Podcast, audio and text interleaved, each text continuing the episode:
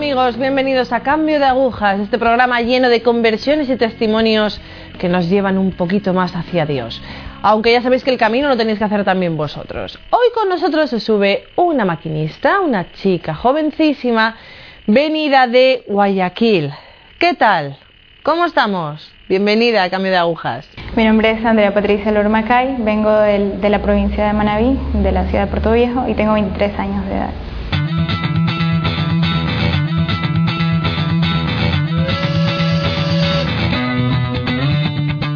Muy bien, ¿puedes contarnos un poco de tu infancia, de tu familia, de tus papás, un poco dónde te criaste? Bueno, em, somos, somos cuatro hermanos.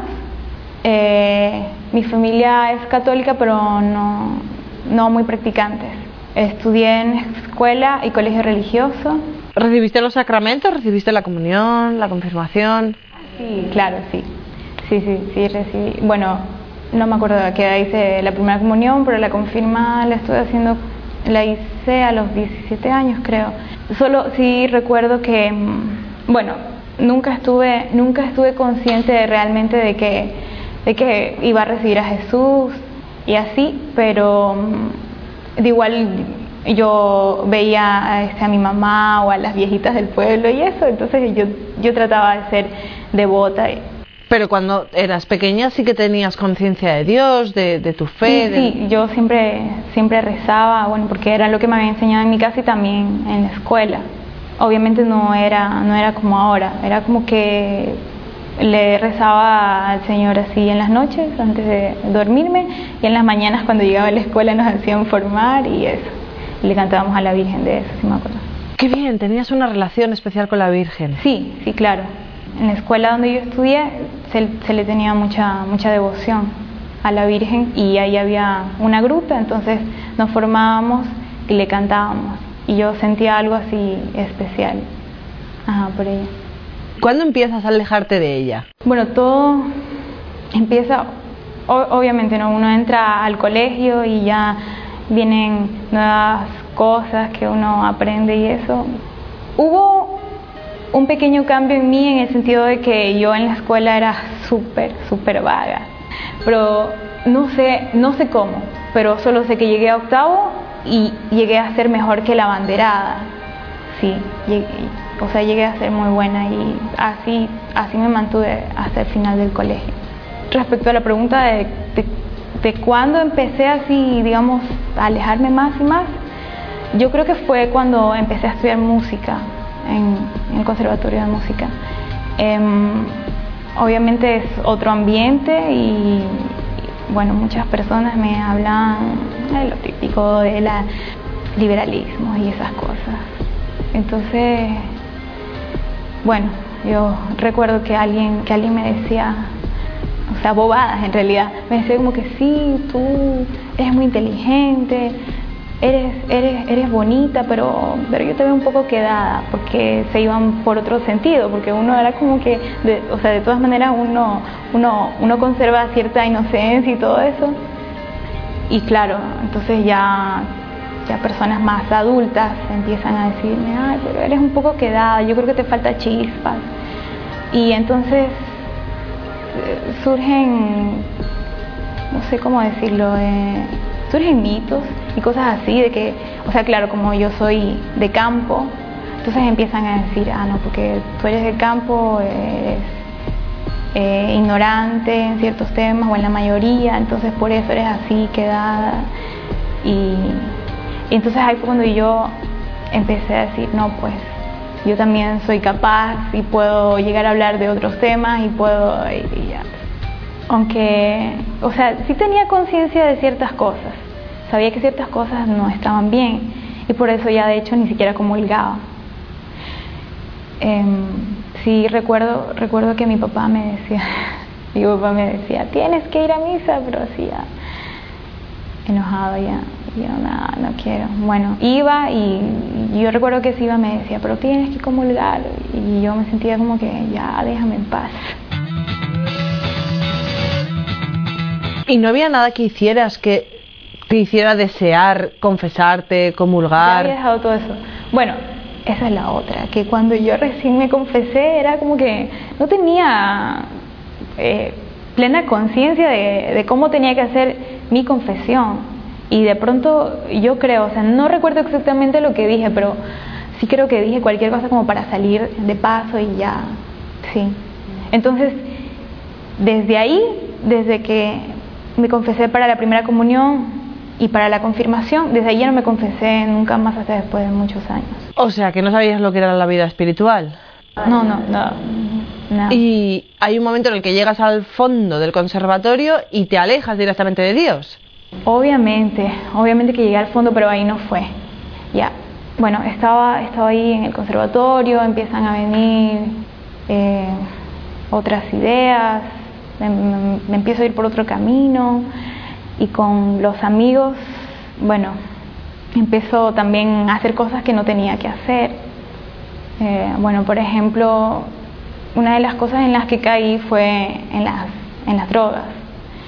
Nunca, nunca lo tuve como vicio, pero sí lo hacía como, como decimos nosotros, por novelería, por, solamente por estar con los chicos y para no desagradarles. Porque es típico que uno como que no quiere y, claro, entonces todo el mundo empieza a caerle encima, ay, pero no seas aburrida, pero... y ese tipo de cosas. Obviamente, bueno, ya uno se va dejando convencer y por ahí empieza todo. Entonces, bueno, por ese lado estaba en eso y bueno, como muchos de los jóvenes también que estaba metida en muchas impurezas también, muchas, muchas cosas que no debía hacer o ver o hablar. Ajá. Y en ese momento, por ejemplo, ¿tu corazón experimentaba algún tipo de alegría o simplemente te dejabas llevar por el ambiente? ¿Había algún tipo de felicidad en ti? Pues ahora, ahora que sé qué es la, la felicidad, lo pienso y obviamente no, no era feliz. En ese momento tal vez lo que yo pensaba es que es chévere ser joven. eso, solamente eso. Ah, está bien. Pero luego, claro, luego viene algo y es como que, ay, la muerte, no puedo. Y los amigos, los amigos son como, en ese momento se convierten como el refugio, por así decirlo. O sea, obviamente nunca, nunca me faltó consejo en mi casa, siempre, siempre mis padres eh, hablaron conmigo, sobre todo mi papá, pero de todas maneras uno se, se va alejando un poco y, y a veces ellos no se dan cuenta, no porque no les interese, pero siempre, siempre yo creo que ocurren esas cosas. ¿no? ¿Tu familia era consciente de esta caída? No, obvio que no. ¿Ni se lo imaginaban? No. ¿Ellos notaron un cambio en ti hacia el mal? Pues no, yo creo que no. O sea, es que em, yo a pesar de eso siempre, o sea, por otro lado lo bueno era que yo era responsable, ¿ya? Yo desde que entré, bueno, como ya lo había dicho, desde que entré a octavo año de colegio, desde ahí yo como que por ese lado me convertí, porque fui la mejor estudiante, estudiaba muchísimo, me gustaba estudiar y claro, entré al conservatorio y ya tenía bastante, bastante presión entre el colegio y el conservatorio y aún así yo, yo no me rendía, siempre fui responsable. Sí me daba cuenta que yo creo que a, veces eh, muchos padres se fijan en solamente en que si el niño tiene buenas notas, está muy bien, chévere, sigue adelante. Pero eso no es todo, no es nada, tal vez. Y claro, entonces como ellos veían de que, de que yo igual era responsable y, y esto, igual yo siempre he sido respetuosa con los demás, nadie se iba a imaginar de pronto que yo estuviera haciendo algo por ahí. Porque claro, yo, ah, o sea, hasta cierto punto sabía que estaba mal, pero eh, uno empieza a decir, bueno, son mis amigos los que están haciendo esto y ellos no son malas personas. De pronto no sea tan malo, un poquito, un ratito, no va a ser siempre. Así, así empieza todo. ¿Y cómo sigue? ¿Cómo, o sea, ¿cómo sales de todo esto? Bueno, de ese ambiente no salgo hasta después de, de mucho. Bueno, después de, de algún tiempo se me presentó la oportunidad de, de ir a estudiar a Guayaquil. Entonces, obviamente como a mí me encantaba estudiar, sobre todo porque era estudiar música, entonces yo dije, sí, de ley, y sobre todo por esto de que, que tenía esa idea de que, ay, sí, sí, eres, te quedas en el campo, eres del campo, eres una fracasada, o cosas así. Entonces, y bueno, como, mm, o sea, por ese lado no tenía apegos a mi familia, yo dije, ya, siento que no, no hay ningún problema.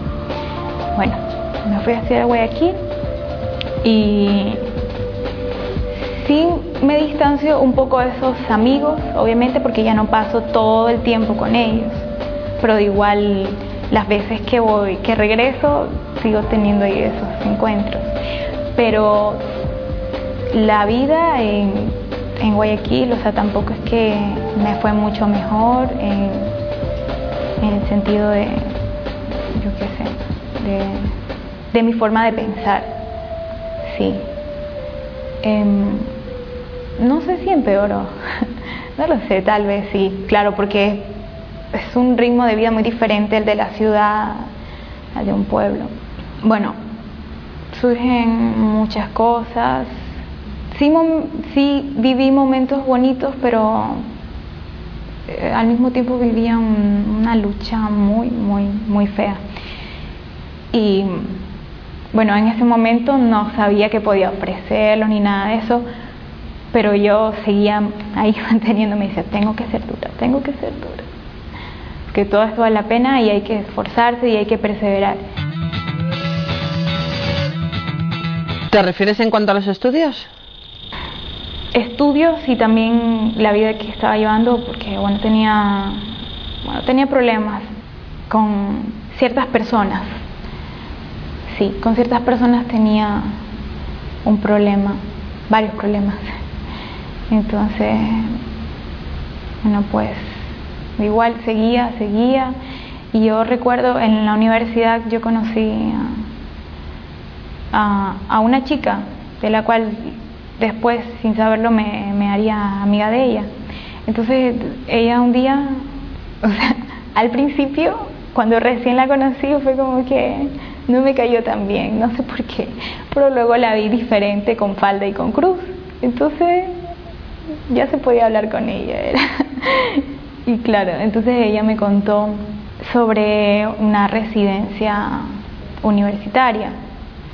Entonces ahí comenzó a contarme y en ese momento era como que, ah, ya, ah, ah, sí, sí, sí, pila. Y ella me decía, sería, sería bonito que vayas a la residencia, que no sé qué. Pero eso sí, ahí hay normas que cumplir y son estas y estas. Y eso como que, ah, otra vez me alejaba un poco yo sí quería, yo sí quería cambiarme de lugar donde estaba, necesitaba cambiarme. Pero en el momento en que me decía esto era como que, mm, no, olvídalo. Entonces, claro, de ahí, bueno, dejé de verla a esta chica, seguí con mi vida y ahí fue cuando, ahí fue cuando me pasaron cosas bien, bien, bien graves. Y yo me acuerdo que fue justo para, justo para Navidad, me sentía muy, muy mal. Era como que no tenía sentido nada. Igual yo siempre, siempre, aunque no iba a misa y todo eso, yo sabía que si algo, si algo pasaba era solo culpa mía, no iba a estar diciendo, Tiago, ¿por qué me haces esto? ¿Por No, yo sabía, yo sabía que era culpa mía. Y bueno, estos problemas, tenía pesadillas muy feas con el demonio y cosas así horribles, horribles, sentía cosas muy feas, muy feas. Y bueno, obvio cuando ya llego así al fondo, ya estoy asqueada, entonces digo, ¿quién? ¿Quién? Ya sé, mi amiga, tengo que llamarla, me tiene que ayudar, no me importa si tengo que rezar todos los días, no, me importa. Bueno, entonces un día, un día la llamo y no, bueno, fueron, fueron varios días creo que no me contestaba. No me contestaba yo, no, no, no, yo tenía que seguir. Bueno, seguí y hasta que un día me contestó y le dije, oye, ¿qué tal? Este, no sé si, si la propuesta que me hiciste todavía sigue en pie. Lo que pasa que, bueno, lo he pensado y necesito cambiarme de lugar, necesito estar en otro ambiente. Y entonces me dijo, está bien, pero, pero tienes que hablar con, con, una de, las hermanas, con la hermana superior, bueno. Y entonces este, yo le dije, ya, está bien. Me dice, sí, pero justo ahora se han ido de campamento, tienes que esperar una semana. Y yo no aguantaba un día, un día más no aguantaba. Horrible. Entonces yo dije, no, algo tengo que hacer. Y me fui, o sea, este, por esa semana me fui a casa de, de un familiar de mi papá en donde las condiciones no daban de pronto para que estuviera otra persona, pero como era así algo de emergencia, de ahí me dieron la mano, entonces ahí me quedé. Y solo ese, ese pequeño cambio de solo, bueno, de espacio, obviamente sentí, había como que, bueno, las personas, era otro trato, había, había mucho amor y todo eso, entonces ya solo eso era muy, muy diferente pero obviamente sabía que no, que no podía quedarme más tiempo, que era solo una semana y bueno, no, importaba. Y hasta que, bueno, ya, ya por fin la dichosa semana pasó y pude ir hasta la residencia a hablar. Y entonces cuando hablé con la hermana me dijo, eh, bueno, ya, ya te han de haber dicho las normas que hay que cumplir aquí todo eso. Eh, si quieres, pues puedes estar ya y y vas a estar en, en 15 días de, este, de prueba. Entonces, si las logras pasar y te quieres quedar chévere, y si no, bueno, no hay ningún problema. Y ya. En ese momento, eh, yo como soy, bueno, de esas personas que no me gustan, que me digan, no, sabes que no, no es para esto, no olvídalo. No me gusta eso. Entonces, cuando alguien me pone algo, yo lo hago como sea. Y dije, bueno, no importa, si tengo que ir a misa diaria, no me importa. Si tengo que rezar, no me importa, no me importa. Y así fue, y así fue como empezó todo. O sea que pasaste de una vida totalmente alejada de Dios a volver a estar inmersa totalmente. Ajá, sí. Sí, bueno, me costó mucho, pero al mismo tiempo era enorme tranquilidad, una paz. Desde que llegué, eh, la, eh, bueno, es como me recibieron fue como que de otro mundo, otro nivel. Y, claro, ver eso fue como que no lo podía creer. O sea, en un, en, un momento llegué a pensar como que, ¿será que es hipocresía? ¿Será que, o sea, por qué esa actuación o qué? Que no, jamás en la vida me iba a imaginar que alguien me recibiera así. Y y claro, con el tiempo ver cómo era el trato en ese lugar era impresionante. O sea, el, servicio y, la entrega que hay a Dios y obviamente al prójimo. Entonces era como que yo, o sea, lo veo así como que yo llegaba a comer y como que, ya comiste, mira, ¿qué se le comió? O sea, era, era una preocupación, era como si tuviera ahí a mi mamá, así. Eran muchas mamás. Entonces, o sea, era así, por eso digo que era impresionante. Y muchas cosas más, muchas cosas más. Ver que nadie se iba a molestar por nada o, por, o por cosas insignificantes como, como normalmente uno se llegaría a molestar. Entonces, y claro, este, desde ahí ya no me podía como que resistir. O sea, no podía ir yo en contra de todo el mundo. Cuando todo el mundo cede, entonces no podía ir yo en contra, no, no, yo decía, bueno, está bien, ellas que siguen con sus ideas, yo sigo con las mías, yo igual voy a cumplir las reglas que tengan que cumplir aquí, yo igual sigo con la mía. Pero ya con el tiempo es como que Señor me dice, no, no es así. Bueno, está bien. O sea, uno empieza a ceder un poco y uno dice, bueno, está bien aquello, pero esto no, ya. Y así con el tiempo, así, de a poquito, y ya cuando o sea, me, doy cuenta, es como que, pero si es cierto todo, todo lo que me han dicho y todo, pero es que no puede ser de otra manera. Vale, ¿y cuándo cambia de ser? ¿Por regla, por imposición, a hacerlo por ti misma? Porque tú quieres. Pues no lo sé, en concreto no lo sé. Solo sé que después ya se vuelve una necesidad. Ya. Em, obviamente, bueno, Ahora soy parte del hogar de la madre.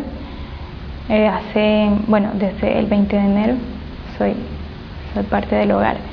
Pero antes, antes de ser parte del hogar, ya, ya empezaba a ver que necesitaba hacer oración muchísimo. Y ahora, bueno, como lo digo, es una necesidad y ya no, ya no puedo dejar de hacerlo. ¿En qué momento entras ya a formar parte de ese, o sea, coges ya el compromiso de formar parte del grupo del hogar de la madre? bueno, en principio no quería hacerlo. No sé por qué, porque igual ya lo estaba viviendo. Y claro, cuando me lo plantearon fue como que... No sé por qué me entraron miedos. Es que, o sea, el demonio es así, es como que... No, no, no, no, no, porque después ya no... ¿Y qué pasa si quieres hacer esto? Entonces ya no vas a poder. Entonces mejor no te comprometas.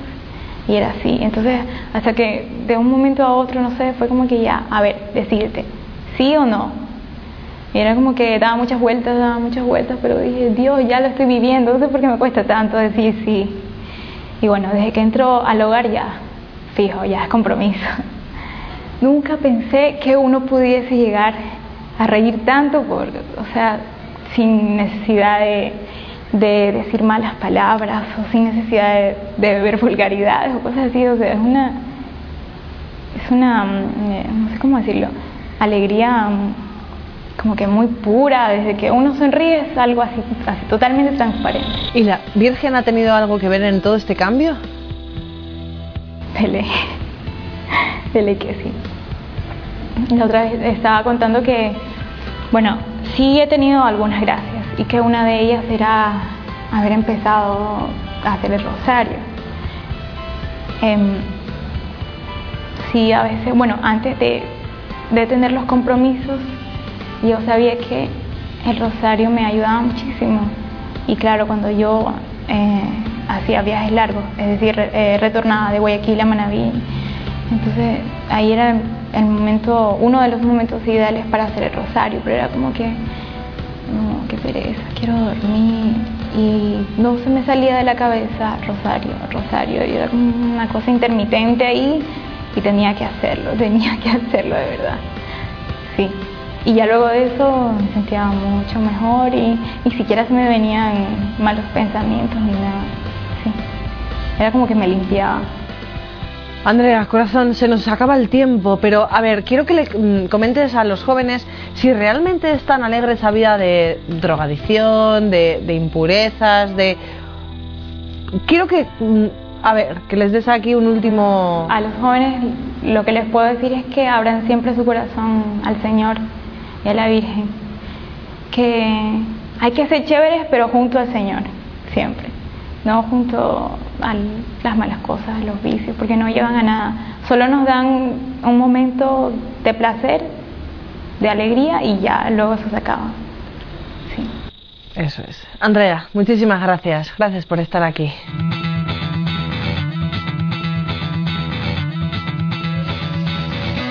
Pues nada, amigos. Eh, a los jóvenes realmente esa vida de, impurezas, como ella lo ha descrito, no es lo mejor, no es lo mejor para vosotros. Fijaos en, en la... A veces estamos muy nerviosos, la vida nos lleva a un estrés imparable.